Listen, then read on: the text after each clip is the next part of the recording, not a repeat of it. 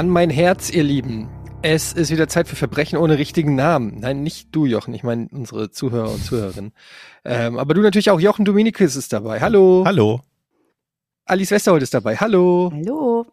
Georg Hallo. Saal ist dabei. Saal. Wie Saal? Das, ja, im Englischen würde man das Saal aussprechen. Wusstest Ja, du da, das? die Engländer haben sich da irgendwie immer schwer getan, George das Zahl. zu bekommen. Zahl, ja, genau. Georg Zahl, hallo. Äh, es ist wieder Zeit für Verbrechen ohne richtigen Namen. Wir sind quasi wie die drei Fragezeichen oder Naja, wir sind einer zu viel. Wir sind wie die fünf Freunde. Ja gut, da sind wir einer zu wenig. Ja, Verdammt. das arithmetische Mittel aus Vier drei Fragezeichen Musketiere. und fünf Genau. Freunde. Gibt es denn irgendeine Vierergruppe, die Fälle löst? Vier Musketiere. Musketiere. TKKG. Äh, äh, hier, wie heißen die? Äh, die vier Reiter der Apokalypse. Super. Aber wieso nicht TKKG? Dann haben wir hier Klößchen, ist natürlich äh, Jochen. Karl ist Georg, ich bin natürlich Tarzan, haben wir Gabi die Pfote. Selbstverständlich bist du Tarzan. ja, wer denn sonst? Du mit deinem braunen Gurt im Judo. Ah, ah, lass, meinen, lass mal meinen Arm gehen. Ah, Junge, ah, das haben sie jetzt davon. Ruf den Kommissar, Gabi. Ah, ah, mein Arm. Oh, der kann Judo. Ah. Das ist eine Folge TKKG zusammengefasst. Mhm. Und Lass mal meinen Arm, lass mal meinen Arm los. Dazwischen noch diese Au äh, äh, Aufzugmusik, diese Fahrstuhlmusik und dann Ja. dieses Kettengeknarze von den Fahrrädern, was man dann immer hört. Oh ja. Gerade so ein Und Übergang. die Sprecherstimme. In der. Zeit hatte Tarzan aber Manfred schon in einem Schwitzkasten. Ah, ah, ah, du tust mir weh, hör auf! Das war richtig gut. Also, das ist glaubwürdig. Ja. Ich konnte mir gerade vorstellen, wie du vor der Villa Sauerlich bist. Villa Sauerlich? Ja, Willi Sauerlich ist doch äh, Klößchen. Ach Das so. solltest du eigentlich wissen. Okay. Willi Sauerlich. Die Sauerlichs, genau. Gibt es denn heute einen Fall, liebe Alice, den Hm. TKKG auch gelöst hätten? Oder braucht es dafür mehr? Dafür braucht es, glaube ich, gar nicht so sehr viel. Gut das für uns. zu lösen heutzutage für uns, außer sehr viel Geduld und ähm, sehr viel heutiges Wissen, denn der Fall konnte so hervorragend funktionieren eine ganze Weile lang, weil er ein wenig her ist und damals gab es noch nicht so viel Wissen über ein paar Dinge.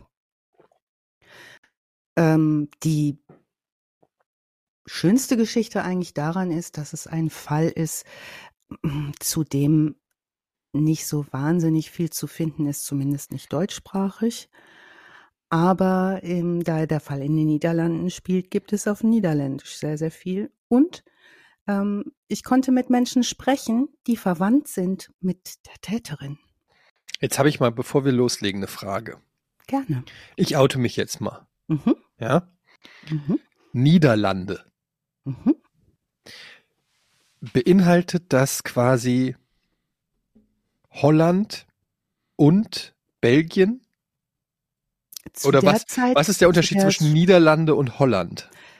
Das, das ist genau das Ding, wo ich gehofft habe, keiner fragt's. Holland Ähm, ist ein Teil der Niederlande. So, Aber was ne? ist dann der Rest? Oh Gott, die haben, also es gibt andere Bereiche, wie heißt, gibt's Brabant oder so? Ich weiß nicht, es gibt auf jeden Fall so wie bei uns Bundesländer oder so. Aber ich habe keine Ahnung, wie viel Prozent von den Niederlanden Holland ausmacht. Ich glaube sehr viel. Weil, weil so, ich komme, ich, man, also wenn man Fußball guckt, dann gibt's ja immer diese Konkurrenz zwischen Deutschland und den Niederlanden den Niederlanden, ja. oder gegen Holland. Und wer sind dann die Dutch? Holländer, also sowohl Holländer als auch Niederländer. Übrigens, die meisten Holländer, die ich kenne oder Niederländer, be- äh, benutzen auch beides austauschbar, also Holland und Niederlande. Die meisten. Also, was die Recherche zu den Niederlanden angeht, da habe ich dann aufgehört, tief zu tauchen, was so die gesamte ähm, geografische, politische Geschichte anging, weil wir uns bewegen in einer Zeit, die schon länger her ist, wo das sowieso ein Riesenumwälzungsthema war, wenn ich da gleich einhaken darf. Denn wir bewegen uns rund um das Jahr 1839 bis in die Jahre 1915. Also in einer Phase, in der sowieso ganz viel los war, was Gebiete anging und das ähm, Umstürzen von Regierungen, das Umstürzen von politischen Systemen. Also was ich euch sagen kann über die Niederlande äh, in der Zeit, in der unser heutiger Fall spielt, ist, ähm, dass da im Vorfeld vor der Geburt unserer heutigen Protagonistin die 1839 geboren wurde, eine ganze, ganze Menge politisch los war. Also wir sind jetzt in dem Teil der Niederlande, der, wo man heute sagen würde, das ist Westholland. Also wenn ihr das so vor euch seht, auf der Karte ist es links. Ähm, das ist der geografisch, äh, geografische Westen und äh, wird als Südholland, also Provinz Südholland bezeichnet. Leiden, sagt euch der Ort Leiden etwas? Mal gehört, ja. Mhm. Mit Also- Gefühl, da bin ich geboren. Mhm. Also äh, in Leiden zu der Zeit, ähm, wir haben es mit Katholizismus zu tun. In den Niederlanden äh, ist eher der Süden so überwiegend katholisch. Ähm, seit dem Ersten Weltkrieg waren die Niederlande neutral. Ab 1813 übrigens unabhängig von den Franzosen.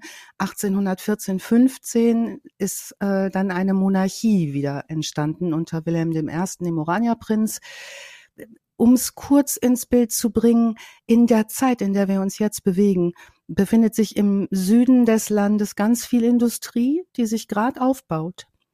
Und äh, diese Industrialisierung geht so einher mit der belgischen Revolution. Also da spalten sich sozusagen Belgien und Holland voneinander ab. Da komme ich zu deiner Frage vom Anfang zurück, Etienne. Mhm. Äh, da wird Belgien also sozusagen unabhängig. Um die Phase 1848, also so mitten in der Zeit, ähm, in der wir uns heute bewegen, ist ganz Europa sehr unruhig. Es gibt sehr, sehr viel politische Unruhen äh, in dieser Phase. Und was es vor allen Dingen gibt in der Zeit, ist, ähm, es gibt wenige reiche, gebildete Leute und es gibt sehr, sehr, sehr, sehr, sehr viel Armut. Und das wird heute Armut auch ein großes Thema sein mit all ihren ähm, Begleiterscheinungen. Es ist übrigens auch die Zeit der großen Cholera-Epidemie weltweit. Die größte Cholera- Cholera-Epidemie findet statt um die 1830er Marke in ganz Europa. Äh, übrigens auch über die Auswanderung in die USA dann in die USA eingeschleppt. Wer sich mit Cholera und den Epidemien beschäftigen möchte, ein bisschen werden wir heute dahin kommen, weil das eine Rolle spielen wird. Und es ist auch die Zeit der ähm, hohen, hohen Kindersterblichkeit und der hohen Sterblichkeit von armen Menschen insgesamt. Also ist nicht so wie eine Grippe. Nee, ist nicht so wie eine Grippe, hat aber, vielleicht werdet ihr das im Verlauf auch feststellen, viele Parallelen zur heutigen Zeit, was auch den Umgang damit angeht und was das angeht, was die Leute beschäftigt. Wir werden uns heute mit Marie beschäftigen. Und zwar mit äh, Goyemi, das heißt gute Marie übersetzt. Und das ist der Spitzname, den ihre Zeitgenossen Maria Katharina Swanenburg ge gegeben haben, die wir heute näher kennenlernen. Marie ist ihr Rufname und sie wird geboren als sechstes Kind der Familie in eine Zeit hinein, die für diejenigen ohne Geld, und das sind die allermeisten, ähm, von Armut, Krankheiten, Unruhen, Aufbruch und mit dem Versuch, mit sehr wenig zu überleben, geprägt ist. Ich setze euch mal ins Bild dieser Stadt Leiden äh, in dieser Zeit. Stellt euch vor, sehr kleine Häuser, sehr große Familien. Es ist sehr trübe, es ist eher dunkel, es sind kleine Gassen und wir haben hygienische Standards, die weit von dem entfernt sind, was wir heute kennen. Das heißt, es gibt keine Abwassersysteme beispielsweise, sondern aller Unrat, alles, was man zum Leben vom Leben runterfallen lässt, sozusagen aller Müll, alles sammelt sich in den Straßen und Gassen, der Geruch ist entsprechend. Die Cholera, die sich ausbreitet, da kommen wir gleich nochmal drauf, tut ihr es dazu. Ähm, dazu kommt wenig Kenntnis darüber, wie man mit Krankheiten umgehen kann, aber auch wenig Möglichkeiten, sich ärztliche Hilfe zu holen, weil die Geld kostet. Und zwar richtig viel. Also Marie, die wir kennenlernen, ist, das ist ihr Rufname. Sie wird als sechstes Kind geboren. Sie ist aber nicht nur das sechste Kind der Familie, sondern sie wird auch das einzige weibliche Kind der Familie sein, das ein hohes Erwachsenenalter erreichen soll.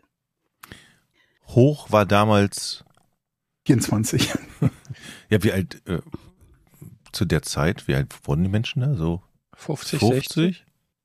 Das ist eine ganz gute Schätzung, wenn wir, ich bin tief eingetaucht in niederländische Archive, die sehr gut dokumentieren die Familiengeschichte dieser Frau und auch die Einträge, äh, Sterbedaten der ältesten Mitglieder der Familien, die ich mir angeguckt habe, waren in der Phase 18 um die 1839er Marke immer so um die 50 Jahre alt. Das waren die deutlich älteren Leute die dann Da habe ich, ich da, da, da kann ich kurz einhaken, weil ich neulich Mhm. was Interessantes zu dem, zum Thema Alter gelesen habe.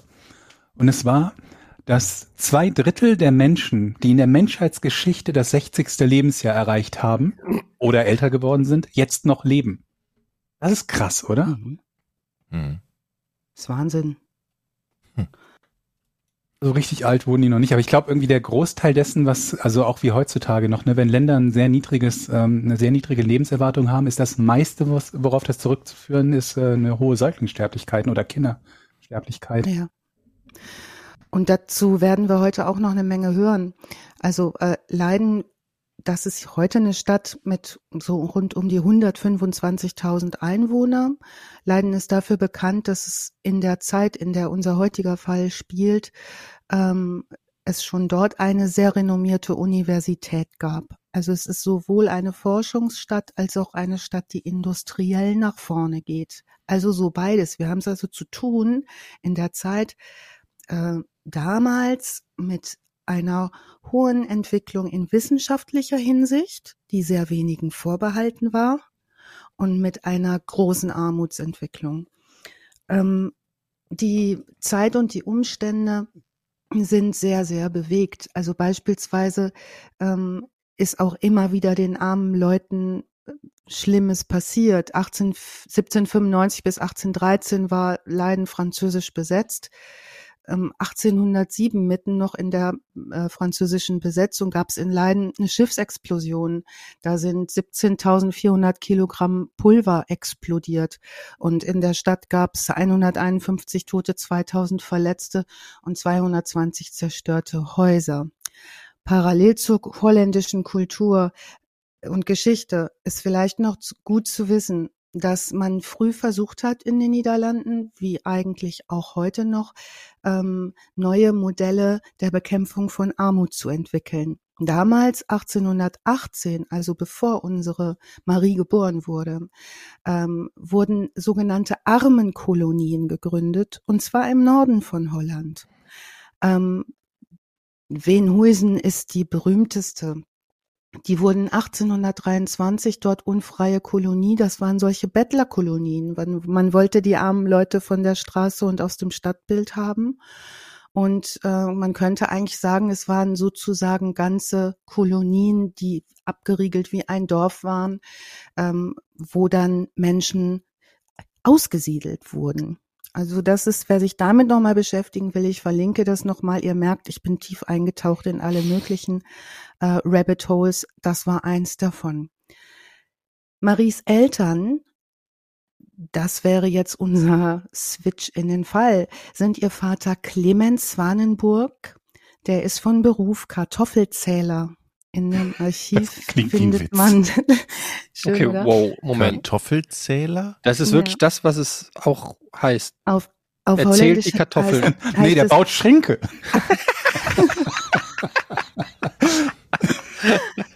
so. Ja, aber Ah. ich meine, ein Kartoffelzähler kann ja theoretisch auch ein Bücherzähler sein, oder? Also, Oder Da kann Oder man kann leicht der nur- umschulen, meinst oder kann der nur Nee, da ist der Kartoffeln zählen? Bücherzähler da. Und bei anderen bei anderen Gegenständen, da kommt, kann das checkt er einfach nicht. Ich bin nur als Kartoffelzähler ausgebildet. Bei Äpfeln kann ich, ich kann hier nichts garantieren. wollte ich nur sagen. Kartoffel. Ja, aber es ist trotzdem eine, aber keine Kartoffel. Okay, holt uns einen Apfelzähler, es macht keinen Sinn mit dem Kartoffelzähler, das Leute. geht nicht. Geht Geht nicht. einfach, das geht einfach nicht. Der kann einfach wirklich nur. Der ist wie so farbenblind. Der sieht einfach nur Kartoffeln. Alles andere sieht der. Ah, nicht. ja, komm, in den Mathebüchern immer die Aufgabenstellung. Du Ja. hast fünf Kartoffeln, wenn ich die drei Kartoffeln wegnehme. Was bin ich, Kartoffelzähler? Und Georg Merke, der dickste Bauer hat die dümmsten Kartoffeln, ne? So Ja. war's doch, oder? Das stimmt. Also Aardappelmeter steht da auf Holländisch in den Archiven. Ich habe es übersetzt als Kartoffelzähler. Also wir wissen, er ist ein einfacher Arbeiter. Das auf jeden Fall und das waren die Und das allermeisten. scheint doch hochgegriffen. Und, Obwohl, Maries also ich meine, zählen können, das ist ja nicht, das kann ja nicht jeder unbedingt, oder? Warum wusste ich, dass wenn ich Kartoffelzähler sage, richtig was losgeht? ähm, Ja, sorry, aber ich meine, ja, Holt den Kartoffelzähler. Ja. Clement. Schluss jetzt! ich glaube, es sind fünf. Ich glaube, es sind sieben. Holt den Kartoffelzähler. Wir wollen es genau wissen. Wie viel muss denn hier? Experten. Das klingt eigentlich nach deutscher Bürokratie. Ja, so. diplomierter Das ist Kartoffelzähler. so ein Amt- Minister für Ich Kartoffelzählen. glaube, das war ein sehr sicherer, sehr sicherer Job. Jede Küche hatte einen, jedes Restaurant ein Meinst du, Kartoffelzähler. die hatten Für die jeder, also für jede Sache, die sie verarbeiten, einen Zähler? Für, ja, für jedes Ich Gemüse. meine, es gibt ja auch Erbsenzähler, ne? Ja. Also, Oh, stimmt. Aber das ist natürlich schon auch ein bisschen anspruchsvoller, weil die so klein sind. da sind ja auch viel mehr, eben. Ja. Da muss man ja auch viel, da muss man ja viel präziser sein. Fili- Filigran, ja. Wahrscheinlich Die Leute, zehn auch Jahre, Viel einfacher, zum Beispiel Elefantenzähler. Die Ausbildung bei den Erbsenzählern dauert länger. erst Elefantenzähler bist, Ja. dann kannst du Kartoffelzähler werden und die, die Elite schafft es zum Erbsenzähler. Oh mein Gott, der ist Erbsenzähler. Kein Was? Scheiß. Erbsen? Nee. Ja, ich habe mich hochgeschlafen. Nee. Gut. So, Alice. Wie viele Kartoffeln ich wohl hab? Ich glaube. Naja, Das weiß egal. niemand. Weil niemand weiß es. Die Mutter von Marie heißt Johanna Dinjan und ähm, die beiden, also Clement und Johanna, heiraten äh, am 10. Juni 1830. Beide sind bei der Hochzeit 20 Jahre alt. Genau gleich alt die beiden. Und Johanna ist hochschwanger mit dem ersten Kind, wenn, als sie heiraten. Wird ja auch So Zeit, ne? hochschwanger. Mit 20, man darf ja nicht zu viel Zeit verschenken. Mhm. Gut, jetzt habe ich hier mit dem ersten gemeinsamen Fragezeichen Kind hingeschrieben, weil man immer nicht so weiß, woher kommen die Kinder so. Ne? Also Hm, man kennt muss man. erstmal Clement auch davon ausgehen, dass das ihr gemeinsames Kind ist, das erste gemeinsame. Ähm, also dieses erste Kind nennen sie Clement und dieses erste Kind Clemens Warnenburg wird vergleichsweise alt, der wird 52 Jahre alt. Das zweite Kind der Familie und das dritte Kind, das Zwillingspärchen Katharina und Elisabeth, werden am 9. Mai 34 geboren und sterben beide im Alter von fünf Tagen am gleichen Tag.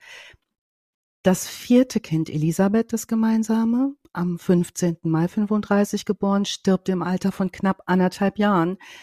Das ist übrigens durchaus üblich und gängige Praxis, den Kindern den Namen der vor ihnen gestorbenen Geschwister zu geben. Einfach wie Georg eben schon sagte, weil diese Kindersterblichkeit so äh, hoch ist und es eher normal ist, dass Kinder das zweite Lebensjahr nicht erreichen. Das fünfte Kind, Elisabeth Katharina, geboren 1837, stirbt im Alter von fünf Jahren. Äh, 1842. Das ist dann also die dritte Elisabeth, die die Eltern verlieren. Und das Nicht der glücklichste Name, oder? Also, ja. Das zweite Geschwisterkind ist das übrigens, das die Marie noch erleben wird. Zum Zeitpunkt des Todes dieses fünften Kindes Elisabeth ist unsere Marie vier Jahre alt. Um euch da ins Bild zu setzen, wie ihr euch das vorstellen eins könnt. lebt, vier tot. Eins Ja. lebt, vier tot. Marie wird als sechstes Kind der Eheleute Clement und Johanna am 9. September 1839 geboren und weitere Geschwister folgen. Das siebte Kind Johanna, äh, geboren 1842, stirbt im Alter von sieben Jahren. Das achte Kind, so die Akten, die einsehbar sind, ist ein namenloser Junge, der 1844 tot geboren wird. Als neuntes Kind kommt wiederum eine Johanna zur Welt.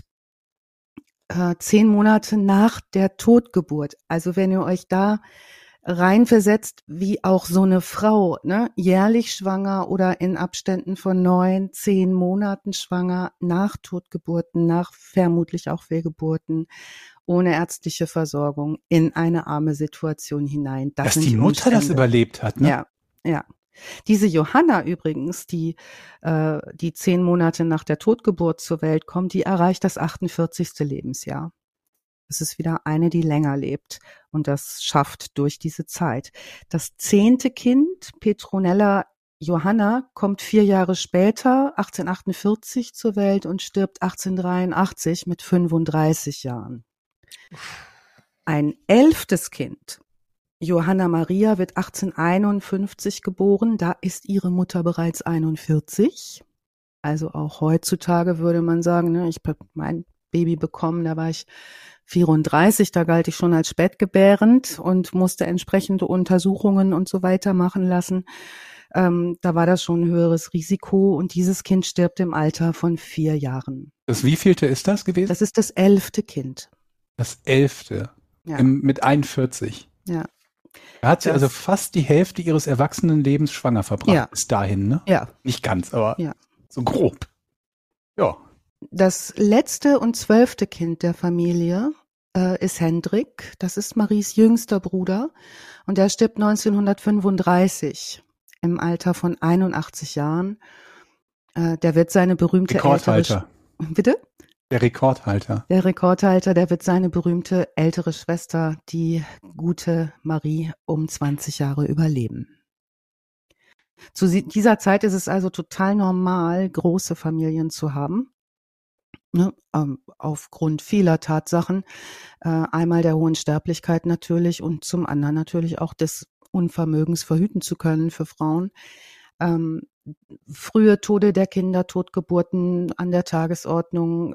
Es ist auch schon mal erstmal nicht weiter verwunderlich, dass auch Zwillinge am gleichen Tag sterben. In dieser Zeit wütet zudem ja die in ganz Europa und auch dort, ähm, worüber auch heute immer noch viel gesprochen wird in Leiden, und über den großen Teich hinaus die Cholera und fordert viele, viele Todesopfer. Habt ihr euch mit Cholera mal beschäftigt? Nee, gar nicht. Hm, nee. Könnt ihr noch nicht mal sagen, ob das noch aktiv ist oder wie viele Leute dem heutzutage noch zum Opfer fallen? Und also man kennt es natürlich so vom so? Hören, aber so ja. wirklich was wissen weiß ich auch nicht drüber. Und das Ding ist, dass die Cholera ja bei uns auch überhaupt nicht mehr ähm, dank Herrn Robert Koch, ne, der das Bakterium gefunden hat. Übrigens ähm, um die 1884er Marke ist das Cholera-Bakterium entdeckt worden. Vorher hat man gedacht, um die 1830er bis 40er, 50er Marke, das ist ein Luftproblem. Also so wie jetzt bei der äh, Corona-Geschichte, dass das durch die Luft fliegt und man sich dann mit sozusagen schlechter Luft infiziert. Mhm. Was natürlich ein naheliegender Fakt war, wenn wir uns vorstellen, wie es da gestunken hat. Ja, mhm. äh, klar.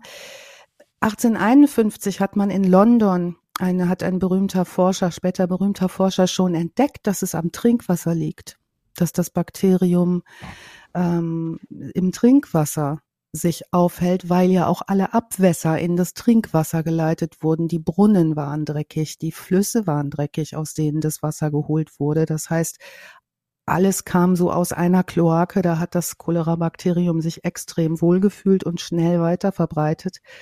Diese Lufttheorie ist eigentlich schon 1851 nachgewiesen worden, dass die nicht stimmen kann, wurde aber nicht ernst genommen.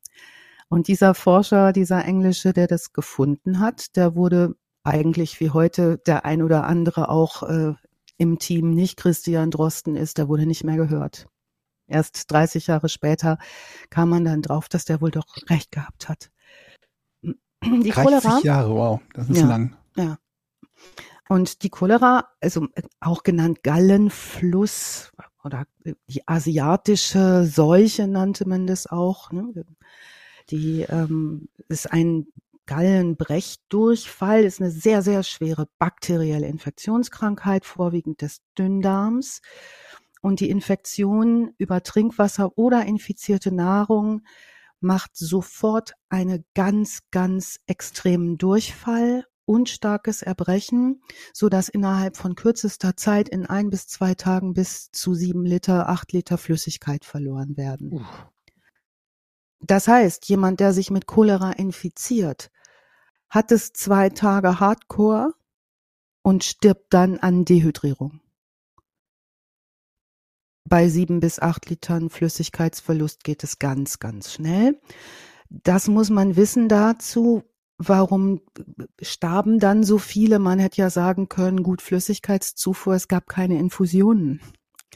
Also man konnte, heute könnte man sagen, man legt die Leute an eine Salzwasserlösung, Kochwas, Kochsalzlösung und gibt denen eine Infusion, eine Flüssigkeit. Das war damals nicht möglich. Und es gab ja auch nichts Sauberes zu trinken. Nein. Also selbst wenn sie es über das Trinken hätten aufnehmen wollen, haben sie es vermutlich noch schlimmer gemacht oder genauso schlimm. Und dass es nichts Sauberes zu trinken gab, führte ja unter anderem in der Phase dazu, dass die Leute ein Getränk erfunden haben, nämlich das Getränk ähm, Coca-Cola? Bitte? Ist schon gut. das Getränk. Das Slush Getränk. Red Bull. Ähm, nee, es, es wurde, es wurde destilliert, es wurde Schnaps und Bier gebraut. Ne, Es waren die ähm, oder Wein, äh, ge, wie sagt man, gekeltert und ähm, hergestellt. Das heißt, durch die diese Alkoholgeschichte war das Trinkwasser trinkbar. Deshalb sehr, sehr dünnes Bier galt auch für Kinder schon als Getränk, was man so trinken kann, relativ gefahrlos. War jetzt nicht so, dass, ne, wie viel Prozent hat unser Bier jetzt normalerweise? 4,9. 4,9. Das war schnell. Kommt bald das Maibock, das hat ein bisschen mehr. Ähm, das äh, waren nicht solche starken Biere, aber was in der Phase parallel zur Cholera ein Problem wird, ist massiver Alkoholismus. Und zwar nicht über Bier, sondern über Schnaps. Und zwar nicht über reinen und guten Schnaps, sondern um mit allen möglichen Dingen versetztem Schnaps. Mit Terpentin vermengt, also mit Schnaps, der eigentlich nicht genießbar ist, der aber auch sein Übriges dazu tut in solch einer sehr, sehr armen Phase. Das heißt, wenn Leute ständig leiden, ständig arm sind, ständig Hunger haben, kann Schnaps ein guter Begleiter sein, da irgendwie ein bisschen besser mit klarzukommen. Also all das, was du jetzt gerade so beschrieben hast, diese ganze Zeit, es ist, ist eine richtige Scheißzeit, wo man leben kann. Das Ja. könnte man doch mal so Mhm. auf den Punkt bringen, ne? Das könnte man jeden mal so auf, auf den Punkt bringen. Richtige Scheiße. Und es ist nicht so lange her, ne? Also nicht so unfassbar lange her. Wir reden jetzt nicht irgendwie vom Mittelalter oder keine Ahnung was, dem Jahre Null oder so. Ja, Was so die Durchschnittsbevölkerung oder ein bisschen unterhalb des Durchschnitts da als normales Leben hatte, verglichen mit heute, ne? ja. Und die, ähm, die, der Alkoholismus war, wenn ihr euch damit mal beschäftigt woll, beschäftigen wollt, Jochen, ein paar Jahre vorher, ähm, Jochen, dein Papa ist doch, ne? Mein Der Vater, Fachmann, ja. Ist Psychiater Psychiater für für- Alkoholabhängige, ja. Ja. Der, kann, der weiß das ganz bestimmt alles, weil der sicherlich auch in seinem Klar. mindestens Studium die Geschichte des Alkoholismus, die ich mir parallel auch noch reingezogen habe, letzte Woche hochspannend, ähm, kann er sicherlich viel zu sagen. Ähm, wer dazu mal was lesen will, der google doch bitte mal äh, den Gin-Wahnsinn in England. Da war Gin, wurde Gin sozusagen dann erfunden. So Gin hieß übrigens jeder Schnaps, das war nicht nur der Wacholderschnaps und äh, hat dazu geführt, dass ein eine ein ganzes Volk durchgedreht ist auf Alkohol. Ich glaube, Also man so kann das auch relativ easy herstellen. Ne? Also jeder Ja. konnte das ja, glaube ich, zu Hause, wenn man Kartoffelzähler hatte und Kartoffeln, äh, dann konnte man das, glaube ich, ganz gut. Et voilà. aber war das hier mit, mit, mit, mit so billig Alkohol, ist das nicht auch immer wieder mal ein Problem gewesen in so etwas ärmeren Ländern? Ich meine, mich daran erinnern zu können, da immer mal wieder gelesen zu haben, irgendwie so indische Hochzeiten mit selbst gepanschtem Alkohol, irgend so ein Methylalkohol, wo dann zehn Leute erblinden und drei umkommen oder zehn umkommen oder so. Mhm. Ich habe nie genau verstanden, woran, woran das liegt oder wann genau das passiert, aber das ist dann halt, wenn die Leute versucht haben, irgendwie an billigen Alkohol ranzukommen. Ich glaube, das war in vielen Fällen so, entweder wenn er verboten war oder wenn halt so hohe Steuern drauf waren, dass die Leute sich gedacht haben, dann machen wir es eben selber, wenn es Ja. so teuer ist. Ja, Riesenthema. Ähm, über die äh, Zeit der Prohibition dann später in den USA müssen wir gar nicht sprechen. Also die, der Versuch, das in den Griff zu bekommen, es ist eine harte Droge, die was mit Leuten veranstaltet, die das nicht im Griff haben. Und das waren viele Leute, die das nicht im Griff hatten. Ähm, da, das ist wirklich hochinteressant, sich damit zu beschäftigen und dass es einfach so anerkannt ist, irgendwie bei uns, das hat, das ist ein sehr europäisches Phänomen. Also gerade. Alkoholismus? ja. Also dieser, dieser, die Alkohol als hm, Droge, die gesellschaftlich anerkannt ist, ist ein deutlich europäisches Phänomen und hat hier auch seinen Ursprung. Ich habe letztens im Beitrag äh, im Radio mal gehört, weil es gibt ja auch unterschiedliche ähm, Trinkverhalten in Europa. Zum Beispiel in Russland wird ja viel getrunken und da fragt man sich immer, warum eigentlich? Weil die das irgendwie auch besser vertragen. Die können das wohl scheinbar besser abbauen. Während dagegen die Asiaten ja relativ schlecht damit klarkommen mit dem Alkohol. Den fehlt doch irgendwie dieses Gen oder eine Enzymproduktion ja, in Asiaten. Genau, ne? genau, genau. Und ich habe immer gefragt, ja, trinken die Russen einfach immer nur so viel? Ja, die trinken so viel, aber tatsächlich bauen die auch wesentlich mehr scheinbar im Körper ab als wir Deutschen oder so. Das ist natürlich deren Pech, ne, muss man ganz klar sagen. Ja, zurück zu Marie. Die wird wie die meisten Kinder schon früh zur Betreuung ihrer Geschwister, die da sind, und auch zum Arbeiten herangezogen, also kinderreiche Familien, die denn noch Kinder oder ältere Kinder hatten, haben auch diese Kinder dann zum Arbeiten geschickt, auch in die Fabriken geschickt. Ähm, Hunger, Krankheit, Tod und Armutselend sind Maries ständige Begleiter, wie ebenso wie das sehr beengte Wohnen in immer wieder wechselnden Kleinstbehausungen. Und da habt ihr heute stehen noch in äh, Leiden die Häuschen, in denen diese Leute gewohnt haben. Die sehen jetzt total niedlich aus. Das sind so ganz kleine Hutzelhäuschen, wie wir sie aus Altstädten kennen. Mhm. Aber da müsst ihr euch vorstellen, die sind ganz schmal, ganz beengt, ganz dunkel und da haben zig Leute drin gewohnt. Also ähm, das war jenseits von unserer heutigen ähm, Touristenromantik. Wenn wir uns sowas angucken, da haben viele arme Leute gelebt. Warum wechseln die ständig die Wohnung? Ihr Vater äh, Clemens, das ist jemand, der alles, was er verdient, für Alkohol ausgibt. Da ist er nicht der Einzige. Das heißt, er verdient schon nicht, nicht viel. Ähm, das ist das weitere große Problem dieser Zeit unter armen Leute, der massive Alkoholismus mit hartem Schnaps, der in dieser Zeit als eher neues Phänomen um sich greift und seine Folgen äh, auch deutlich hinterlässt, zusätzlich zu den Krankheiten, die grassieren. Also es ist ohnehin schon bittere Armut im Swanenburghaus. Das wenige Geld, das der Vater verdient, versäuft er. Und so wird die Familie oft wegen Mietschulden aus ihren jeweiligen Behausungen in Leiden wieder vertrieben. Marie verbringt also ihr junges Leben in den armen Vierteln von Leiden und verdient ihren Lebensunterhalt mit Wäscherei bei verschiedenen Familien. Also die macht so familiäre Dienstleistungen, kann man sagen. Später äh, als Babysitterin auch oder als, ne, wenn die Leute in die Fabrik gehen müssen, können die ihre Babys nicht mitnehmen. Das machen dann Kinder oder Jugendliche, übernehmen dann die Betreuung der Kleinsten. Das macht sie.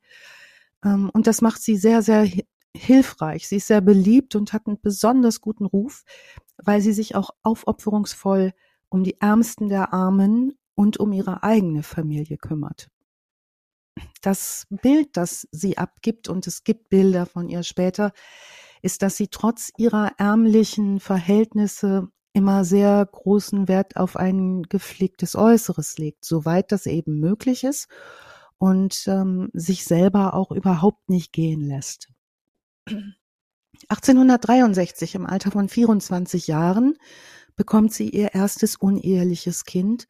Auch das ist in den armen Vierteln von Leiden nicht unüblich. Wir wissen, es gibt keinerlei Verhütungsmöglichkeiten. Ähm, sie bekommt also ihr erstes uneheliches Kind. Das Kind heißt Katharina. Katharina stirbt im Alter von zweieinhalb Jahren. Sie bekommt noch ein Mädchen, ihre zweite Tochter, ebenfalls unehelich. Johanna und Johanna wird 1865 geboren und die wiederum wird kein Jahr alt. Die stirbt im Alter von elf Monaten. Wir wissen nicht woran. Das war in den Archiven für mich nicht zu finden, aber was parallel zur Cholera auch grassierte, waren Wundbrand, Typhus, Diphtherie. Also alle diese Kinderkrankheiten, wie wir sie heute nennen, waren damals keine Kinderkrankheiten, sondern tödliche Erkrankungen für die Schwachen, nämlich alte und kleine Kinder, weil es eben noch keine Behandlungsmöglichkeiten gab. Als Marie ihr drittes Kind bekommt, das ist ein Junge namens Ari, lernt sie Johannes von der Linden kennen. Er legitimiert den Jungen, nimmt ihn an an Kindesstatt und Marie und Johannes heiraten am 13. Mai 1868 in Leiden. Das ist urkundlich belegt und mit Ari bekommen die beiden im Verlauf der Zeit insgesamt sieben Kinder. Vier sieben überleben, ja, nur sieben, die zwischendurch mal da waren. ja, danke. Vier der Kinder sterben im Verlauf der Zeit sehr jung ähm, drei werden das Erwachsenenalter erreichen. Also auch da mehr als 50 Prozent Kindersterblichkeit schlägt auch bei ihr zu Buche. Ich, ich frage mich gerade, was das psychologisch halt für Menschen bedeutet, die Eltern werden. Weil ich meine, heute ist es vermutlich das Schlimmste für, für jeden, der Kinder hat, ein Kind zu verlieren. Auch nur ein Kind zu verlieren, egal wie viele man hat. Aber wenn davon auszugehen ist, dass du im Prinzip eine 50-50 Chance, wenn nicht weniger hast, dass dein Kind überlebt, überlebt, frage ich mich halt gerade, ob, ob das bei manchen Leuten ist, dass die so Schutzmechanismen aufbauen. Liebt dein Kind nicht mal zu sehr, weil vielleicht hat es morgen die Schwindsucht dahin gerafft oder so. Das ist eine extrem gute Frage. Ich habe mich das im Verlauf der Recherche auch gefragt, ähm, wie das, wie das verarbeitbar ist ne, auch immer wieder Kinder zu Grabe zu tragen. Ja, ja, also wirklich regelmäßig. Es ist ja nicht irgendwie, dass das einmal und tragisch, sondern wie ja. du ja gesagt hast, ne, quasi von denen in dieser jetzt in dieser Gruppe halt, es wird bei, bei Reichen oder Wohlhabenden vielleicht nicht ganz so viel gewesen sein, aber so 50-50 oder ein bisschen drunter, das ist ja was, womit du quasi in Anführungsstrichen ganz normal rechnen musst. Vielleicht ist das der Grund, warum die auch so viele Kinder gekriegt haben oder um sich emotional nicht so zu binden, meinst du? Das ist einfach, der, damals waren ja Kinder auch ein Stück weit, wie wir jetzt auch gehört haben, ja auch wichtig für, für die, die eigene Versorgung und das Geschäft und so weiter. Also es war mhm. jetzt nicht nur aus einem Kindheitswunsch, oh, ich, ich liebe ein Kind, ich möchte es groß, sondern wirklich einfach auch, glaube ich, eine ganz rationale Entscheidung oft. Also ich, ich weiß es nicht, ne? aber ne, dass man da einfach gesagt hat, komm, wir machen mal neun, damit fünf wenigstens dann in der Fabrik helfen können. Und die Frage ist auch obendrauf, wie aufgeklärt hat man gelebt? Also ne, mhm. Tode sind dann ja vielleicht auch und Geburten als etwas Gottgegebenes mit gerade in so streng gläubigen Regionen mhm. äh, und in dieser Zeit eher nicht verwissenschaftlicht worden. Also wir gehen mal davon aus, dass es keiner Mutter, keinem Vater leicht gefallen ist, ein Kind zu verlieren. Ähm, aber wenn es einfach dazugehört und es allen so geht, hat es vielleicht eine andere Form der Realität. Ne? Das ist also sozusagen dieses Sterben einfach auch so zum Leben dazugehört. Also sie im Verlauf der Zeit bekommt sie diese sieben Kinder und zwar in einem recht ähm, interessanten Rhythmus. 69, 71, 72 und dann wieder 77 und 80, 1, 74. Ähm, ihr Mann, der Johannes, äh, der ist Fabrikarbeiter. Der arbeitet in einer der neu entstandenen Fabriken. Moment, ich bin gerade, ich habe, war nicht Ari ihr Mann? Ari ist ihr ähm, unehelicher Sohn, den Johannes von der Leiden adoptiert hat und sie dann geheiratet so, okay, hat. Das ja, ist Ari. Das ist aber, kann ich total nachfühlen, Georg, gerade mit den Namen, weil die heißen alle relativ gleich immer. Die Hälfte heißt also, Johanna. Ja, Johannas, ganz viele Johannas, ganz viele Elisabeths, auch ganz viel Aris. Und ähm, der, der äh, Johannes von der Linden, dessen Vater heißt auch wieder Ari. Also der, da wird's wirklich nochmal äh, noch heikel später. Deshalb gehen wir da gar nicht so sehr in die Ahnenforschung hinein, da wird's dann auch zu kleinteilig. Ähm, Johannes von der Linden, der kommt ursprünglich auch aus einer Arbeiterfamilie. Sein Vater Ari ist Hafenarbeiter, äh, seine Mutter Rebecca de Haas ist auch Arbeiterin. Und ähm, wir haben das Glück gehabt, mit den Nachkommen ähm, der Marie zu sprechen, die auch diese Zeit beschreiben als Zeit, wo auch die Frauen in den Fabriken hart gearbeitet haben, also wo eigentlich jeder ständig hart arbeitete. Und so tut's auch Johannes, Maries Mann, der ist Fabrikarbeiter und arbeitet als Schmied. Das steht in den Archiven Schmied geschrieben, verdient kaum etwas. Wie alle armen Familien in diesem Setting, was wir jetzt beschrieben haben, ist man auf gegenseitige Hilfe angewiesen. Auch die Familie ähm, äh, die Johannes und Marie jetzt gegründet haben. Die Kinder gehen früh arbeiten, man hilft sich gegenseitig mit dem bisschen, was man hat und kann. Das tut auch Marie weiterhin. Sie ist hilfreich, wo es geht und betätigt sich unter anderem sehr versiert auch als Hebamme. Das heißt, die hilft auch Frauen unter der Geburt, weil in den armen Vierteln niemand sich eine Hebamme leisten kann, sozusagen. Also Geburtshilfe ist etwas, was auch zum alltäglichen Leben mit dazugehört. Sie betätigt sich als Kinderfrau, als Krankenpflegerin, ähm, gerade auch wenn es um Erkrankungen geht, die, wo sonst niemand dran will. Sie ist deshalb auch sehr hoch angesehen in den Leidener armen Vierteln, weil dort in Zeiten der Cholera, des Typhus, der Diphtherie kein Arzt einen Fuß über eine Hausschwelle setzt. Warum? Angst, sich anzustecken? Unter anderem auch. Die sind nicht Und weil es da kein Geld gibt? Ja, beides, ne? Die sind nicht erpicht drauf, in arme Viertel zu gehen. Und die vermeiden das sogar ganz aktiv, diese Patienten zu besuchen und zu untersuchen. Wenn jemand über ein krankes Familienmitglied klagt und zum Beispiel einen Boten schickt, der zum Arzt den Boten zum Arzt schickt, dann geben die Ärzte dem Boten oft ein Medikament irgendwie mit, basierend auf der Beschreibung der Symptome durch den Boten. Flüsterpost. So, ne? Wenn dann mal ein Arzt vorbeikommt, um ein verstorbenes Familienmitglied zum Beispiel zu untersuchen, um zu gucken, woran ist denn dieser Mensch jetzt gestorben, da gibt's in aller Regel nicht mehr als eine oberflächliche Untersuchung. Man stirbt so, das ist an der Tagesordnung. Ja, zu diesen Arztbesuchen ist spannend zu sagen nochmal, dass in genau dieser Zeit, als die Cholera wütet, die Universität von Leiden anfängt, Leiden zu kartografieren. Und zwar aufgrund der Cholera, die da herrscht. Auch das verlinken wir nochmal für euch in den Show Notes. Das ist hochspannend, weil es eine Karte von Leiden gibt, wo die Tode und die Todesursachen verzeichnet sind sogar sehr, sehr plastisch. Und ähm, das stellen wir noch mal rein. Das ganze Material ist auf der Seite der Universität Leiden abrufbar. Das ist hoch, hoch spannend, weil die Pioniere der Kartografie von Seuchen waren und damit auch äh, in dieser Phase äh, tatsächlich Geschichte geschrieben haben. Marie selbst in dieser Zeit hat jetzt ein großes Problem.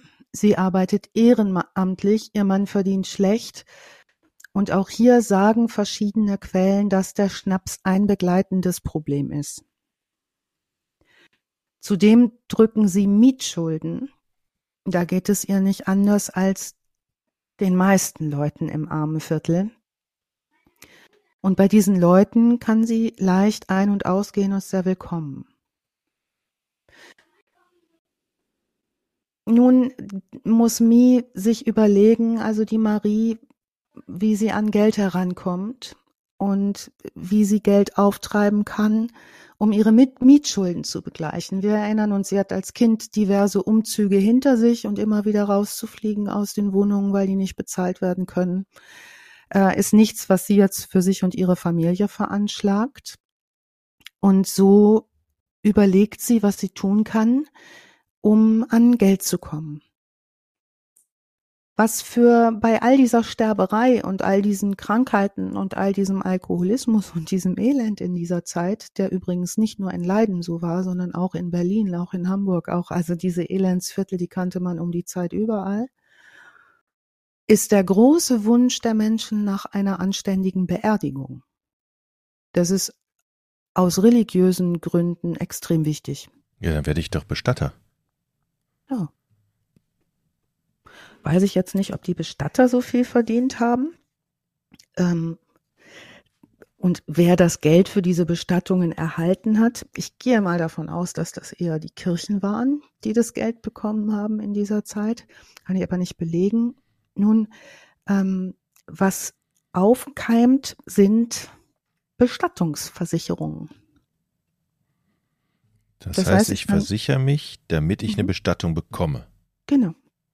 Okay. Also im Prinzip einfach nur eine Lebensversicherung, oder nicht? Mhm. Wobei, Nee, Moment. Eine Lebensversicherung kriegst du Kohle, wenn du tot bist. Ja. Bestattungsversicherung habe ich jetzt so verstanden, jemand übernimmt die Kosten für die Bestattung. Wenn du wie? tot bist. Also, naja, ist aber ein Unterschied, ob du ja einfach irgendwie einen angesparten Betrag kriegst, der ausgezahlt wird, wenn du stirbst, oder ob du nur spezifisch die Kosten für so eine Bestattung oder eine Beerdigung bekommst. Das Interessante ist, dass genau diese Fragen sich zu der Zeit auch das erste Mal gestellt werden, denn das sind die Anfänge der Bestattungsversicherung als spezielle Versicherungsform. Aufgrund wahrscheinlich auch der hohen Sterblichkeiten. Ich Also frage mich halt nur gerade, was der Vorteil von einer Bestattungsversicherung gegenüber einer Lebensversicherung wäre. Naja, denjenigen, der sie abschließt. aber eine Lebensversicherung ist doch aus meiner Sicht auch etwas, was du, wo du sagen kannst, okay, nee, warte mal. bei dass einer du- Lebensversicherung dass du- profitiert ein Nachfahre ne? oder ein, ein eingesetzter Mensch. Mhm. Bei einer Bestattungsversicherung, äh, die du abschließt, kannst du von, vor allen Dingen davon ausgehen, dass das Geld für die Bestattung, also Das könnte es sein, ne? Ne? Dass niemand das Geld versäuft oder so. genau. Ja, Also diese Bestattungsversicherungsagenten jedenfalls zu dieser Zeit, die stellen nicht viel Fragen und die sind froh, wenn sie was verkaufen. Wir alle, die was zu verkaufen haben. Ganz ungewöhnlich bei Versicherungen, oder? Ja, also jeder, jeder kann losgehen und irgendeinen anderen versichern, ohne dass der Versicherte was davon weiß. Also ich hätte jetzt in der Zeit, Georg, wenn wir Nachbarn gewesen wären, gesagt, hätte ich sagen können, irgendwie, ich schließe mal eine Vers Bestattungsversicherung auf. Das ist allgemein eine gute Idee, so eine Art Gambling. Wohl, ja. Glaube ich nicht ganz so leicht, wenn, wenn du Insider-Informationen hast. Also da gibt's überhaupt gar keine Ordnung zu der Zeit in solchen Dingen und keine Gesetzes- und Rechtslage wie bei vielen New Economies, die es dann in der Zeit war. Ne? New Economy. musste so sehen, ne? Ist ganz klar so. Ähm, aber jeder konnte auch mehrmals versichert werden. Ne? Es war auch jetzt gar kein Problem. Und ähm, das tut jetzt die gute Marie. Die Versichert andere Leute. die versichert Leute und baut für sich aus so eine Art Schneeballsystem von Bestattungsversicherungen. Okay. Das hört sich schon mal sehr, sehr spannend an. Ich gehe da nicht so sehr ins Detail. Es gibt auch nicht so ganz detaillierte und einheitliche Aussagen darüber. Ähm, also sie sorgt schon dafür, dass diese Prämien pünktlich bezahlt werden. Jetzt muss sie ja aber auch irgendwie dafür sorgen, dass, dass es Tote gibt. Mhm. Ich ahne was. Okay. Ja, also was passiert als nächstes ist, dass Guillemi, die gute Marie, über ihr Motiv an Geld zu kommen, durch Erbschaften und durch Versicherungen, ähm, ihre Versorgungsmentalität gewinnbringend einsetzt, indem sie Nahrungsmittel anbietet, die hochwillkommen sind. Und zwar Getränke und Mahlzeiten. Das ist ja lieb von ihr. Mhm. Also diese Beerdigungsversicherungspolicen schließt sie ab in rauen Mengen ähm, und stellt fest, das funktioniert ganz gut, wenn sie ihre Speisen und Getränke mit Arsen versetzt, die sie anbietet. Mhm. Haben wir uns hier überhaupt schon mal mit Arsen beschäftigt? War das nicht? Ich glaube, wir haben uns sogar schon mal gefragt, ob wir uns schon mal mit Arsen beschäftigt haben, oder? Ja, das Ich stimmt. glaube, die Frage kam mir bekannt vor. War das nicht- war das nicht Blaubeermariechen oder war das ein Yep. anderes? Das war doch auch Arsen, oder nicht? Ja, genau. Und beim Blaubeermariechen, da war es nicht Arsen, da war es E605 Metasystox, ähm, ein absolut beliebtes Gift in den 50er Jahren, bevor dann ähm, Pflanzenschutzmittel ähm, mit Gestank und Farbe und so weiter versetzt wurden. Davor war der Dauerbrenner für Vergiftungen Arsen. Gab's das Und- günstig? Mhm. Und kannst dir vorstellen, warum es das günstig gab, Georg? Nee. Also Wurde für Arsen. irgendwas anderes gebraucht, nehme ich an. Ja. Und jetzt haben wir eben für, über viel Dreck und Gestank und Hygienegeschichten und so. Rattengift? ist ein Reinigungsmittel. So ähnlich. Arsen, Arsenik genannt damals, wurde als Mittel zur Vernichtung von Bettwanzen eingesetzt. Bettwanzen waren so eins der, eine der übelsten Plagen, auch Krankheitsüberträger.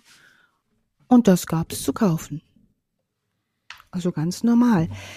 Arsen, das war dann das 47. Kaninchenloch, in dem ich gelandet bin, ist ein, ein Element, das Kriminalgeschichte geschrieben hat. Hm. Das muss man einfach so sagen. Ähm, wie kein anderes chemisches Element steht das im Zentrum von Vergiftungsfällen von der Antike bis ins 20. Jahrhundert. Ähm, ist ein Halbmetall, wurde auch als Medikament verabreicht, also in geringen Dosen macht Arsen, in geringen Dosen macht Arsen etwas, das einigermaßen erstaunlich ist und dazu führt, dass die Leute einen Moment lang auch gesünder aussehen, mehr Appetit bekommen und ein bisschen dicker werden. Deshalb war das bei den sogenannten Arsenikessern Ende des 20. Jahrhunderts beliebt, das in kleinen Dosen zu nehmen, weil das Schönheitsideal moppelig war. Und wenn es die Ernährungslage nicht hergibt. Zeit gelebt, ey. Bitte? Nix schon. Ja, ach so, ja. Also Arsen, Nicht. Äh, Arsen zieht sich durch die Vergiftungsgeschichte. Ich verlinke euch einen tollen wissenschaftlichen Artikel auch nochmal dazu. Es gab um 1900 Arseniktabletten auch zur Behandlung von Nervenfieber, sogenannte. Es gibt auch interessante Krankheitsbezeichnungen, Migräne, Tuberkulose. Ähm, es wurde zur Verbesserung der Gesichtsfarbe eingesetzt. Es gab arsenversetzte Kosmetika zur Schamhaarentfernung Hat man sich Also- damals Sorgen drum gemacht? offenbar. Ähm, ja, und es gab ganz klar auch zu kaufen zum Beispiel auch so Fliegenpapier. Da wurde dann so ein, ein Fliegenpapier gegen Fliegen um 1900 mit 400 Milligramm Natriumarsenik getränkt. Und das ließ sich mit Wasser leicht herauslösen. Diese Bettwanzenmittel, die wurden in Kreide, also auf Kreide sozusagen gegeben, dieses Arsenik. Und auch das ließ sich recht leicht herauslösen, so dass unsere gute Marie hilfreich und edel auch ihr eigenes Gift herstellen konnte, denn Arsen pur zu kaufen, das war nicht möglich. Aber Mittel gegen Bettwanzen, die waren zu bekommen. Musste sie aber schon sich halbwegs auskennen, oder? Wenn das nicht so zu kaufen war, zu wissen, dass es tödlich ist, in welcher Ja. Dosis und wie man es rauslöst. Ja, unbedingt. Also da hatte sie schon, ähm, da hatte sie schon auf jeden Fall mm, mit Sicherheit jemanden, der sie mindestens informiert hat. Ähm, also, um es nochmal klarer zu machen, es war möglich, ein Mittel zu kaufen, das Operment hieß. Ein Mittel gegen Bettwanzen, das eigentlich die Verbindung Schwefel-Arsen sein sollte, aber es war eigentlich eine Mischung aus einem Teil Schwefel und vier Teilen Arsen. Das ist nie so verkauft worden, wie es sein sollte, sondern immer in so ähm, Weißwäsche gemischt, um das auf Wände drauf zu schmieren, ne? damit die Bettwanzen ähm, da sich vergiften. Die meisten Apotheker haben sich aber gar nicht die Mühe gemacht, diese Mischung sehr gut zu rühren. Und ähm, deshalb war es lächerlich einfach, dieses Pulver zu isolieren, also auch dieses Pulver von diesen äh, von diesen auf von diesen Stoffstücken runterzukratzen. Also so richtig super fit musste sie gar nicht sein. Also man musste Okay. es einfach nur aus der Flüssigkeit schöpfen und alles äh, war gut. Beziehungsweise in dem Fall schlecht, denn ähm, wir wissen, dass die gute Marie einige Menschen um die Ecke gebracht hat und das offenbar auch sehr relativ lange unentdeckt und Bestattungspolicen eingestrichen hat. Ähm, das ja, diese Begräbnisgeschichten und so, das war halt teuer und ähm, sie, hat aber in ihrem Schneeballsystem ging das so ganz gut, dass sie immer wieder Geld erhielt, Geld ausgab, Geld erhielt, Geld ausgab. Also haben die Versicherungen das jetzt nicht mitbekommen, könnte man sich fragen. Ähm, na ja, niemand bemerkte halt erstmal so richtig, dass es regelmäßig Todesfälle um sie herum gab und mehr Todesfälle um sie herum, weil es gab halt eh so viele Todesfälle und kranke Menschen zu betrauern. Jetzt rät Mi allen ihren Bekannten eine Beerdigungsversicherung abzuschließen und sich gegebenenfalls selbst um diesen Beitrag von siebeneinhalb Pfennig pro Woche zu kümmern. Also das blieb alles unbemerkt. Und die Mi beginnt ähm, halt damit in dieser Zeit der Bestattungsfonds diese Kontrolllöcher auszunutzen. Es reicht vollkommen, wenn die Prämie pünktlich bezahlt wird, um eine bestimmte Summe als Entschädigung für die Beerdigung zu bekommen. Und das, was jetzt passiert, ist, dass Leute sterben. Das ist jetzt nichts Neues, das interessiert keinen großartig. Was problematisch ist, wenn jemand nicht stirbt und das passiert.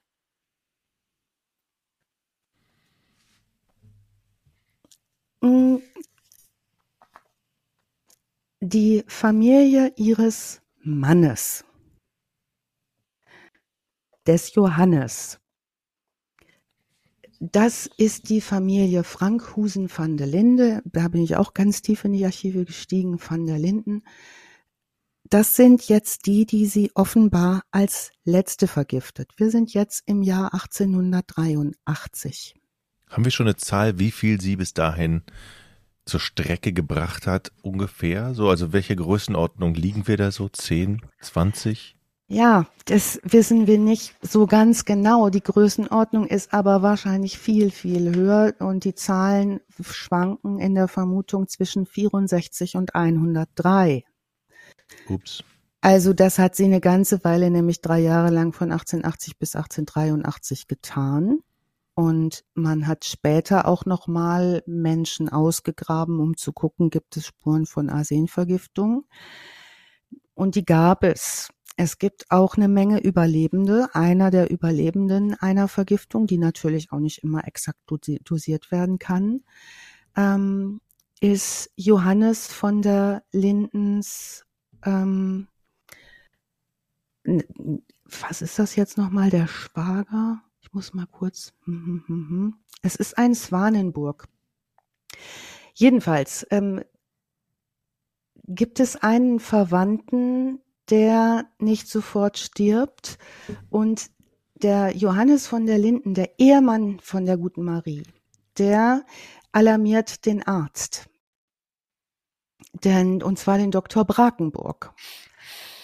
Dr. Brakenburg gibt ein Rezept aus, also der geht nicht hin zu dem Patienten, wie wir es ja eben schon gehört haben, stellt aber ein Rezept zur Verfügung und ein Medikament, ähm, geht am nächsten Tag zu dem Patienten und findet Frau und Kind bereits tot, während es dem Mann schon wieder besser zu gehen scheint. Also dieser Mann hat offenbar diese Vergiftung ganz gut überstanden.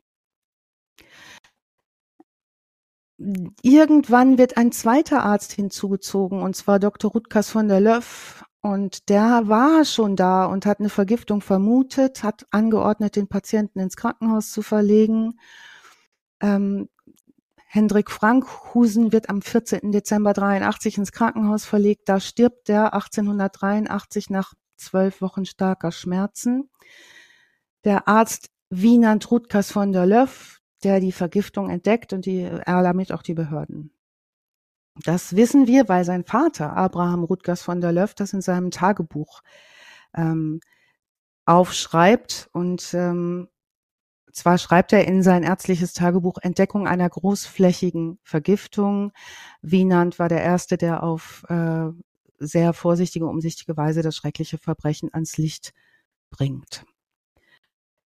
Da jetzt unsere Marie zu allen Leuten Kontakt hat, es werden jetzt alle möglichen Leute befragt. Es wird auch festgestellt, dass sehr, sehr viele Leute typische Arsenvergiftungserscheinungen haben, die durch die Gegend hinken, humpeln, nicht richtig vergiftet sind. Ein großer Haufen Menschen ähm, wird zunächst nur selber auch als Zeugin vernommen. Erst als Isaac Overkerk, ein Neffe von Johannes von der Linden zur Polizeistation kommt, um über die Umstände zu sprechen, unter denen mehrere der Familienmitglieder gestorben sind, äh, und erwähnt, dass sich die gute Marie immer um die Beerdigungsvorbereitungen gekümmert hat in der Vergangenheit, wird sie zu einer Verdächtigen. Ach, das macht sie wirklich? Ja. Sie nutzt das Geld, um, um, oder also bezahlt sie das dann nicht selber? Na, sie wird es schon davon bezahlen, aber sie wird auch davon äh, gerade da handelt es sich um Familie, sich um das Organisieren zu kümmern und das Bezahlen. So, ja, vielleicht okay. so die Frage, ob sie davon auch was abgezwackt hat. Also Fakt ist, Mhm. dass dieses Schneeballsystem nicht wirklich funktioniert hat auch. Ne? Also dass es äh, nicht, nicht für sie super gewinnbringend war. Gut, nach der Verlegung von Hendrik Frankhusen ins Krankenhaus und dem Beobachten des, seiner Symptome ähm, wird seine Leiche und die seiner Frau und die seines Kindes ins ähm, anatomische Labor überführt, wo sie von den Professoren Zeyer und Koning untersucht werden. Und die haben ihnen gar keinen Zweifel mehr daran, dass die Familie vergiftet worden ist. Ähm, Maria Katharina Swanenburg wird am 15. Dezember 1883 verhaftet. Sie trägt bei ihrer Verhaftung die Versicherungspapiere für Hendrik Frankhusen in der Tasche. Also sie hat dabei die Bestattungsversicherung. Also sie steht nicht sofort vor Gericht, sondern wird erstmal verhaftet. Die leidende Polizei führt eine umfangreiche Untersuchung durch, befragt Dutzende von Nachbarn.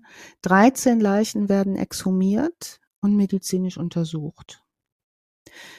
Der Prozess gegen sie beginnt am 23. April 1883. Sie ist die einzige, die vor Gericht steht, aber der Richter hat auch noch einige Bemerkungen in petto für Ärzte, die Schluss gefolgert haben, äh, Todesfälle Schluss gefolgert haben, ohne jemals einen Patienten besucht zu haben. Also auch das wird im Prozess offenbar. Die offizielle Anklage umfasst, äh, Jochen hat es eben gefragt, nur vier Fälle, nämlich die vier, die zu beweisen sind und zu beweisen waren.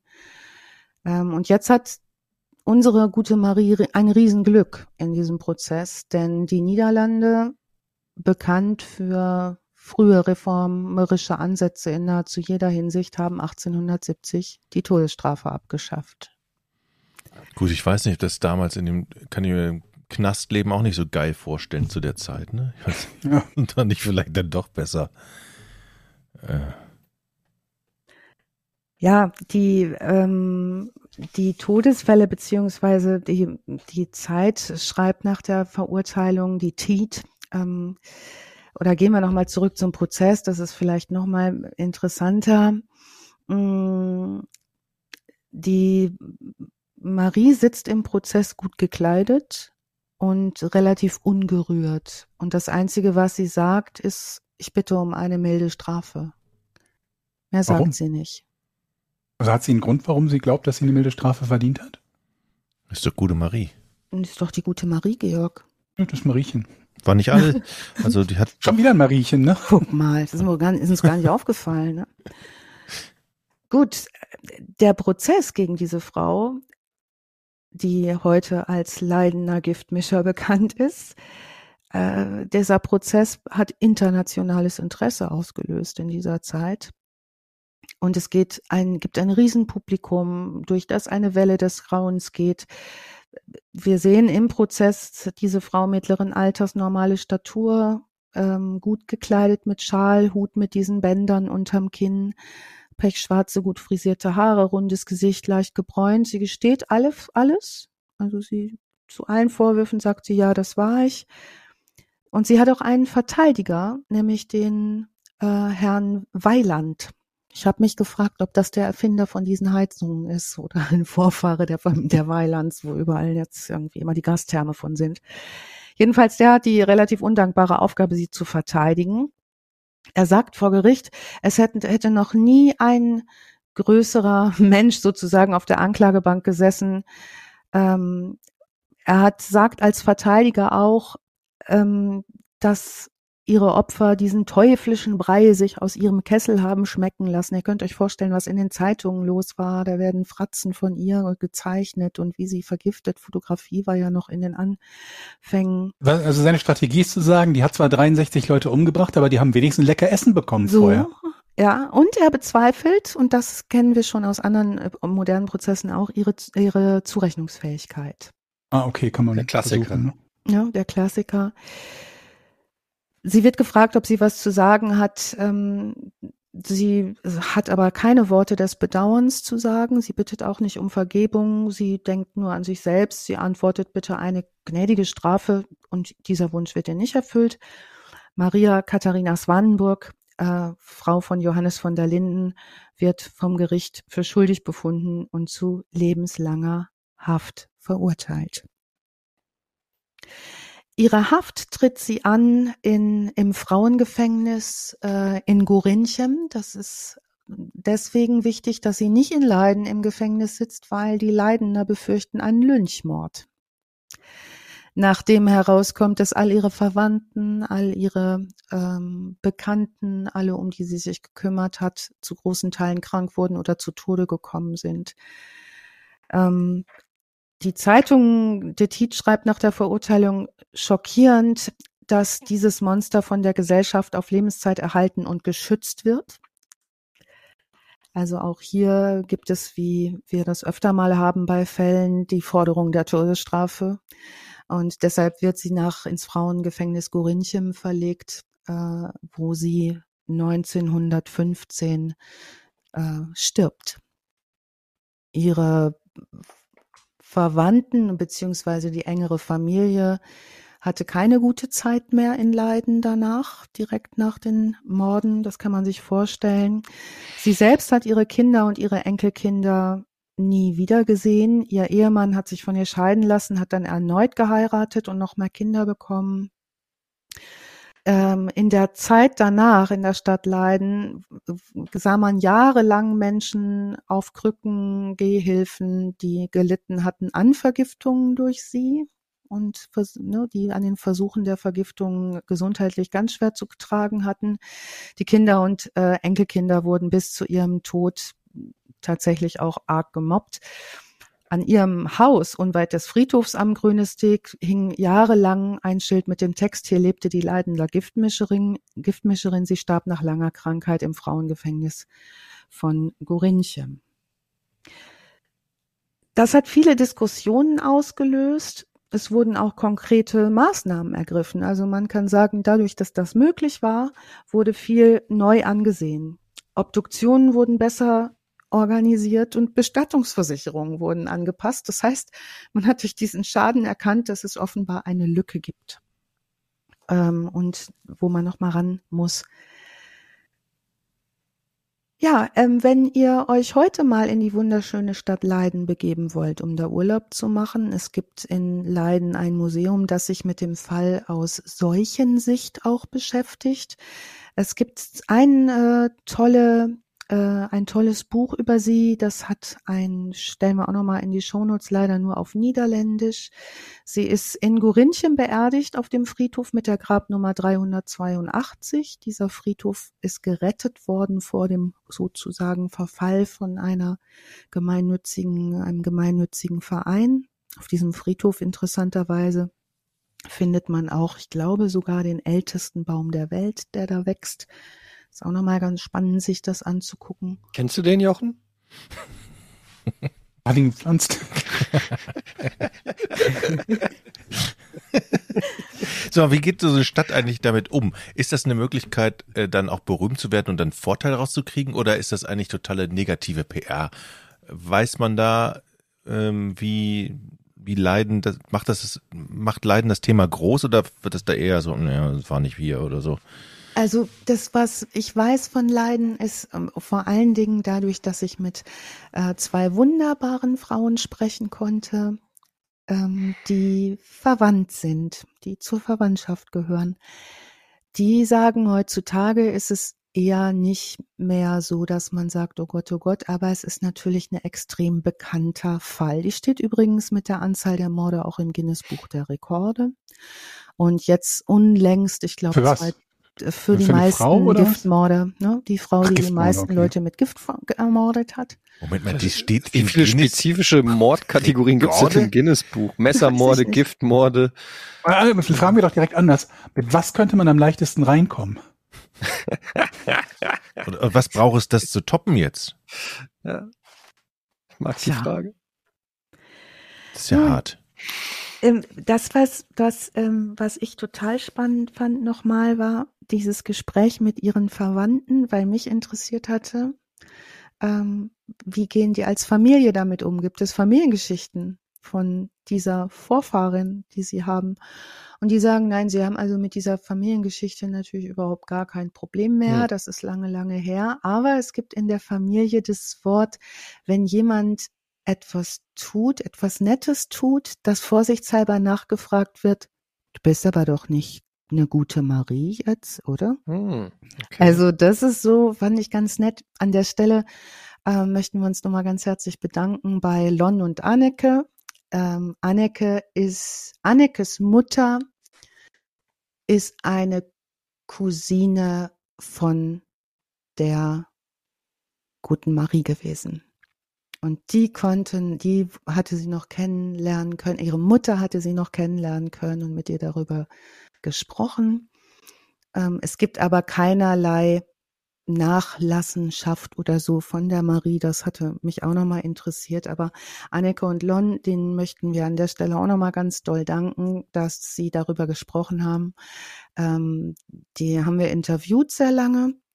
Das ist allerdings im Sound nicht sendbar, sonst hätten wir gerne auch noch ein paar O-Töne mit reingebracht von den beiden. Super, super nett war das. Und äh, die haben vor allen Dingen uns auch noch mal darauf hingewiesen, dass ähm, die Cholera und der Alkoholismus ein Riesenthema war in der Phase. Und das hat mich dann auch noch mal dazu bewogen, da noch mal genauer hinzugucken, was in der Zeit los war. Also Vielen vielen Dank, Dank. Ne, falls Sie uns zuhören sollten. Ja. Mhm. Ja, das war wirklich klasse, ähm, weil es uns noch mal näher an den Fall rangebracht hat. Aber um, wie geht man damit um, ist ja so die Frage. Wie alles, was lange her ist, ist es irgendwann eine gute Geschichte.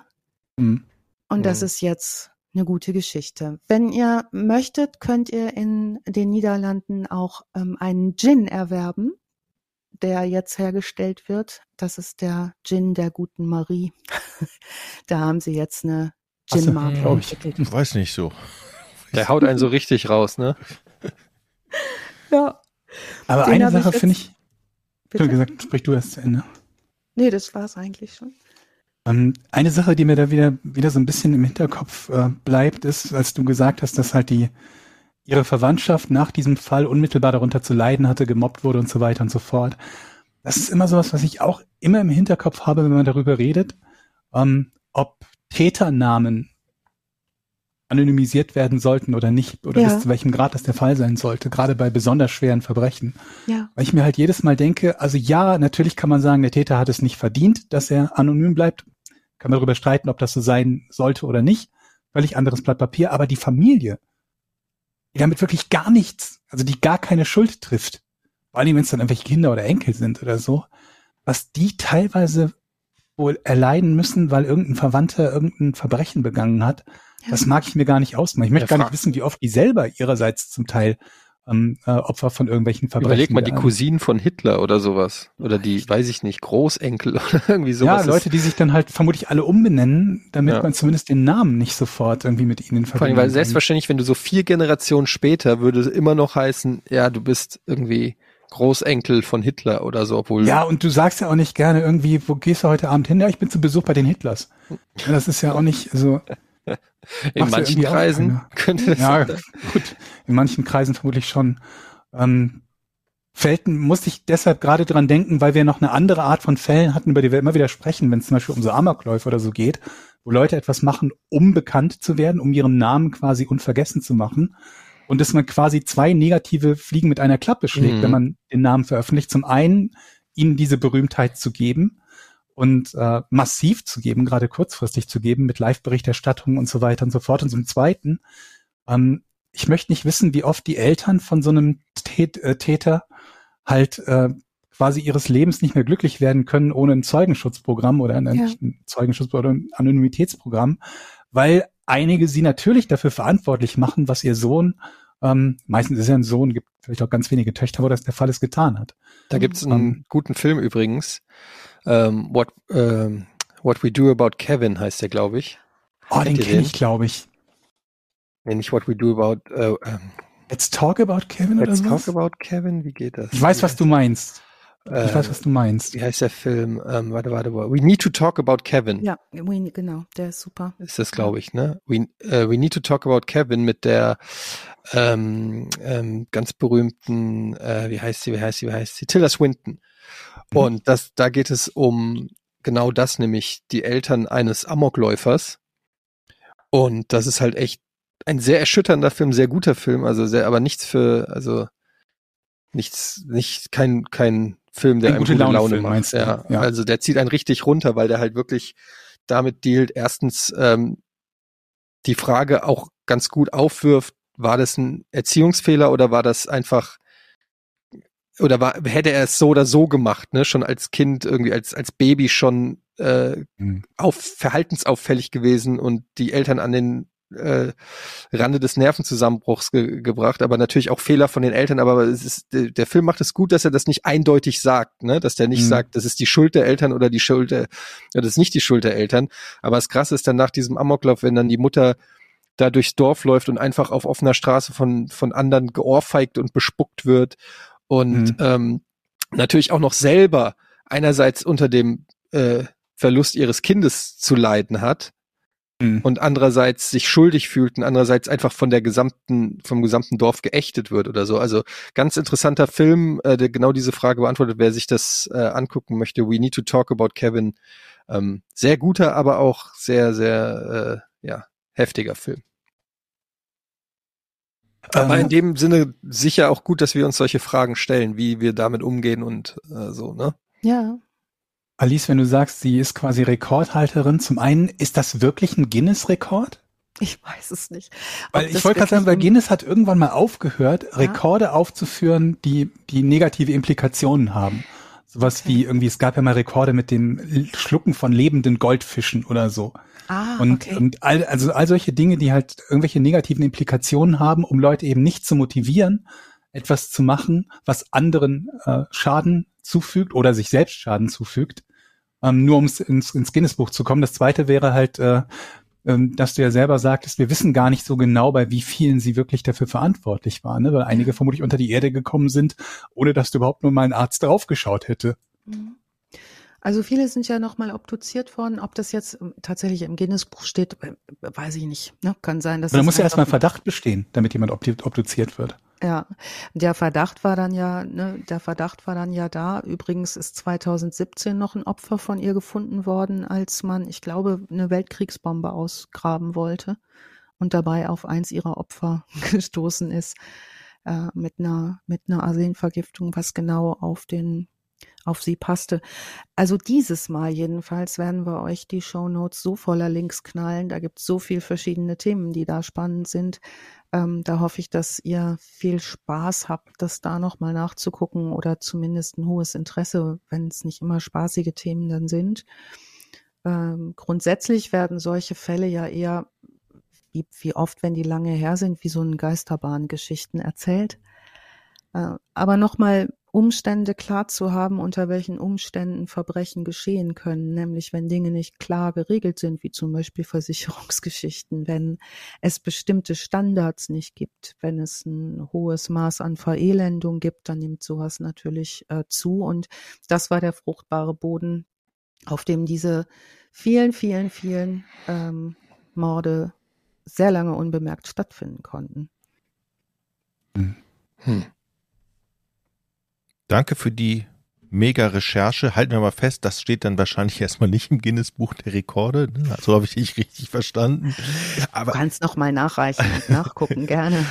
Aber ähm, was mich wirklich die Anzahl, die, die Anzahl der Morde finde ich schon, finde ich schon krass in so einem ja. Fall. Das ist schon und die, äh, die Verurteilung, dass die nicht, äh, dass, dass die lebenslang gekriegt hat, obwohl, Mhm. das habe ich richtig War doch verstanden. die Höchststrafe. die oder? Todesstrafe gab es da nicht mehr?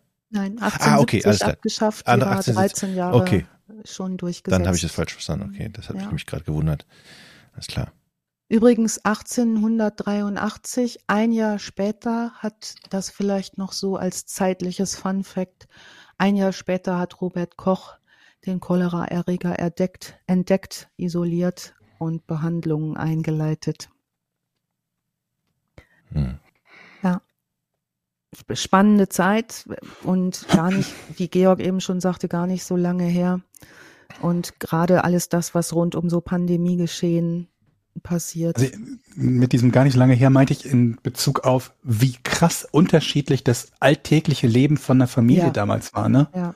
Ja. Also allein die Geschichte mit den, mit den Kindern halt. Ja. Heutzutage überlegen sich Paare ein Kind zu bekommen, dann scheitert es manchmal daran, dass es erstmal nicht zu einer Schwangerschaft kommt, aber Ja. wenn das Kind geboren ist, ist in den, Gott sei Dank, in den meisten Fällen ist es so, dass man dann sagen kann, das ist jetzt erstmal halbwegs auf der sicheren Seite und damals war es halt nicht ansatzweise so. Ja. Das ist halt immer noch was, was mich total äh, ja, äh, schockiert. Und ich bin ja nicht mal selber äh, Vater. Und hochfaszinierend, in welchem rasanten Tempo, Tempo Wissenschaft, Technologie, Ja. äh, Forschung, in welch kurzer Zeit da so viel geforscht wurde und so viel Fortschritte gemacht wurden in medizinischer Versorgung, in Entdeckung Mhm. von Krankheiten, in Verhütungsmittel, in Technologien, in, weiß ich nicht, Operationsmethoden, Gab es Rehabilitation. damals überhaupt schon äh, Kaiserschnitte?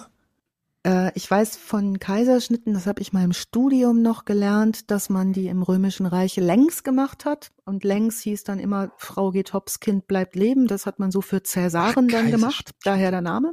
Okay. Mhm. Kaiserschnitt, weil man damit die äh, Thronfolger lebendig Mhm. aus einem Frauenbauch rausholen wollte. Ich habe gerade Das ist verwechselt mit Kaiserschmarrn. Verdammt. Ich habe gerade gedacht, wie kommt Hunger? Ja, Kaiserschnitt, das klingt auch so nach was zu essen. Oh, ich nehme noch, oh, bring noch, bringst noch zwei Kaiserschnitte mit. Und dann war ich irgendwie bei, bei Wie diesem, Milchschnitte. Schöne Die Kaiserschnitte. Kaiserschnitten. Oh, ich gerade gedacht, sowas, wie kommt der denn jetzt auf Essen? Ein Glück, dass, ein Glück, dass mir das nicht passiert ist jetzt der gerade. Frau nicht in Ordnung. Hä? Nee, also es ging mir halt darum, weil das ja auch ein massiver äh, Faktor war, was das Überleben von, von äh, Frauen betroffen hat bei der, bei der Geburt. Ne? Die ist ja heute noch. Ist das ein sehr, also verhältnismäßig sehr hohes Risiko, eine Geburt für die Frau. Lebensgefährliche Aktion, sowas. Mhm. Und ähm, aber natürlich nicht ansatzweise so sehr wie vor vor 100 oder irgendwas Jahren. Und in dem Ja. Zusammenhang habe ich mir gerade gefragt, irgendwie, wann wann wir da eigentlich die erste Variante von Kaiserschnitt hatten, äh, wo eine Mutter auch mal überlebt hat. Und zum, zum Thema Empathie und Umgang mit Geburten habe ich noch eine schöne Familiengeschichte, die ist ganz kurz von mir. Ich komme ja aus Ostwestfalen, vom Plattenland. Und es geht die Sage einer meiner Vorfahrinnen, die kriegte ihr zehntes oder elftes Kind auf dem Bauernhof. Und ähm, dieses Kind, also sie, die hatte sehr gerne, sehr gerne gegessen in der Schwangerschaft. Und diese Geburt zog sich nun reichlich und die Hebamme war da und nach vielen, vielen Stunden war ein sehr großes Kind zur Welt gebracht worden. Und der Vater dieses Kindes guckte kurz rein und guckte sich das dicke Baby an und sagte auf Platt zu der gebärenden Frau, das hast du jetzt von deinen Bratkartoffeln. Schön. Das waren Zeiten. Mhm. Ja. Ja, ist interessant, ne, weil wir jammern ja immer auch auf, natürlich auch aufgrund der aktuellen Ereignisse und, und, und allem, was so passiert ist in den letzten Jahren, äh, immer über unsere Zeit.